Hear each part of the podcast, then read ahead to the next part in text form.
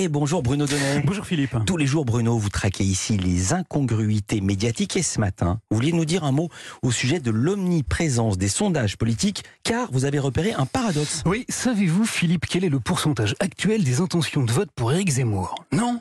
Oh vous auriez dû écouter le directeur de l'Institut ELA, Bernard Sananès. Il était hier après-midi sur le plateau de BFM TV. Il est aujourd'hui entre 13 et 15 chez nos confrères dans les, dans les intentions de vote. Il est à au moins 13%. Une information qui a beaucoup intéressé Yves Calvi qui s'est posé une question. Peut-on parler, oui ou non, d'une dynamique Zemmour? Bon, alors cette question, il a déjà posé 36 fois hein, depuis euh, le mois de septembre. Mais là, la question s'imposait parce que, vous savez quoi?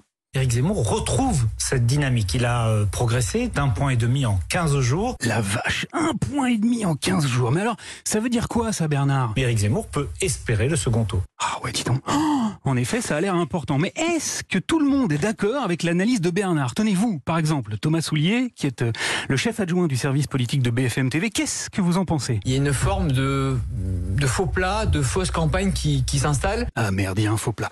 Mais alors, euh, pourquoi ça serait censé nous intéresser c'est un faux plat? Amandine Atalaya, vous êtes éditorialiste euh, politique, expliquez-nous. Parce que Valérie Pécresse est en baisse dans les sondages. Ah d'accord, c'est le faux plat qui a fait baisser Pécresse. Bon, et vous, TF1, qu'est-ce que vous avez repéré d'intéressant dans les derniers sondages? À droite, l'écart se resserre entre Éric Zemmour et Valérie Pécresse. Ah bah dis donc, vous aussi, vous êtes passionné par Zemmour. Hein. Et à gauche, alors, il se passe des trucs? À gauche, Christiane Taubira affaiblit un peu plus Anne Hidalgo, désormais devancée par Fabien Roussel. Ah ouais. Oh, la honte. Bah ça, à mon avis, ça va drôlement intéresser Patrick Cohen de C'est à vous. Le PC de Fabien Roussel vient de doubler le Parti Socialiste, qui n'est pas arrivé depuis 50 ans, depuis les législatives de 1973. Voilà, bon, allez, fini de plaisanter, euh, Philippe. Si je vous ai fait entendre tout ça, c'est pour que vous puissiez constater par le son à quel point nos médias chéris se sont rendus totalement dépendants des sondages. Ils passent des plombes à les commenter toutes les semaines. Ça occupe un espace considérable et ça donne bien souvent l'angle des interviews politiques qui commencent immanquablement par évoquer le score de la personne qui est invitée à causer dans le poste. Et hier soir, sur France 5, ça n'a pas loupé. Anne Hidalgo était l'invitée de C'est à vous lorsque, un peu lassée qu'on ne lui parle que de ses sondages, elle a dit ceci. D'ailleurs, je vous invite à regarder comment ils sont fabriqués. Euh, des journalistes, euh, journalistes du Monde, notamment Luc Bromer, a fait un papier il y a déjà quelques temps. Alors le Luc Bromer dont elle parle, il s'appelle en vérité Luc Bronner et il est l'auteur d'une formidable enquête sur la fabrique des sondages dont je vous avais parlé, Philippe, à ce même micro. Je m'en souviens. Un travail épatant dans lequel le journaliste du Monde a révélé leur pratique plus qu'opaque et hautement contestable, qui, comme l'a noté Anne Hidalgo, font désormais toutes leurs enquêtes via Internet sans jamais vérifier l'authenticité des profils de leurs sondés. Au cas où vous ne le sauriez pas, euh, on peut s'inscrire 20 fois, 100 fois, hein, euh, avec des fausses identités. Pour répondre au, pour répondre, au sondage. Et, et, et c'est très fréquent. Voilà, le journal Le Monde a donc publié il y a peu un papier totalement édifiant qui concluait que les sondages, ça valait pas tripette. Eh ben devinez quoi?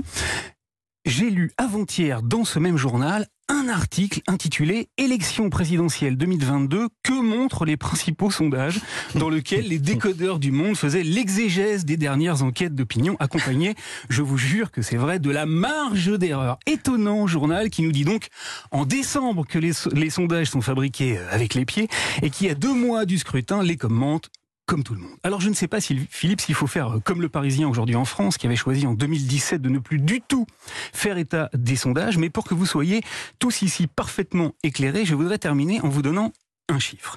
Un chiffre que le directeur de l'Observatoire de l'opinion de l'Institut Jean Jaurès, il s'appelle Antoine Bristiel, a révélé le week-end dernier. Figurez-vous qu'aujourd'hui, seul un Français sur trois est à la fois sûr d'aller voter et certain de son choix de candidat. Or, ce ne sont que ces gens-là que les sondeurs retiennent dans leurs enquêtes. En d'autres termes, un sondage, c'est donc 1000 personnes piochées parmi seulement un tiers des Français qui peuvent avoir de faux comptes ou dire absolument n'importe quoi. Et ce sont ces gens-là qui donnent dans les médias le reflet de l'opinion. Merci beaucoup Bruno Donnet. À demain. Et juste pour info, le Parisien est revenu à la publication de sondages.